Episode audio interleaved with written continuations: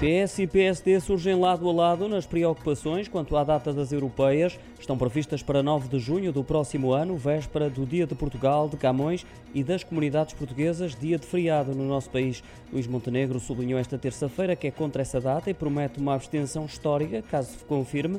Para que não chegue a esse ponto, sugere datas alternativas ou até a hipótese do ato eleitoral decorrer em dois dias diferentes no espaço da União Europeia. Já o secretário-geral adjunto do PS, João Torres, adotou um discurso mais moderado, não deixou de se mostrar ao lado dos social-democratas nessa preocupação, mas realçou que a decisão não depende só de Portugal.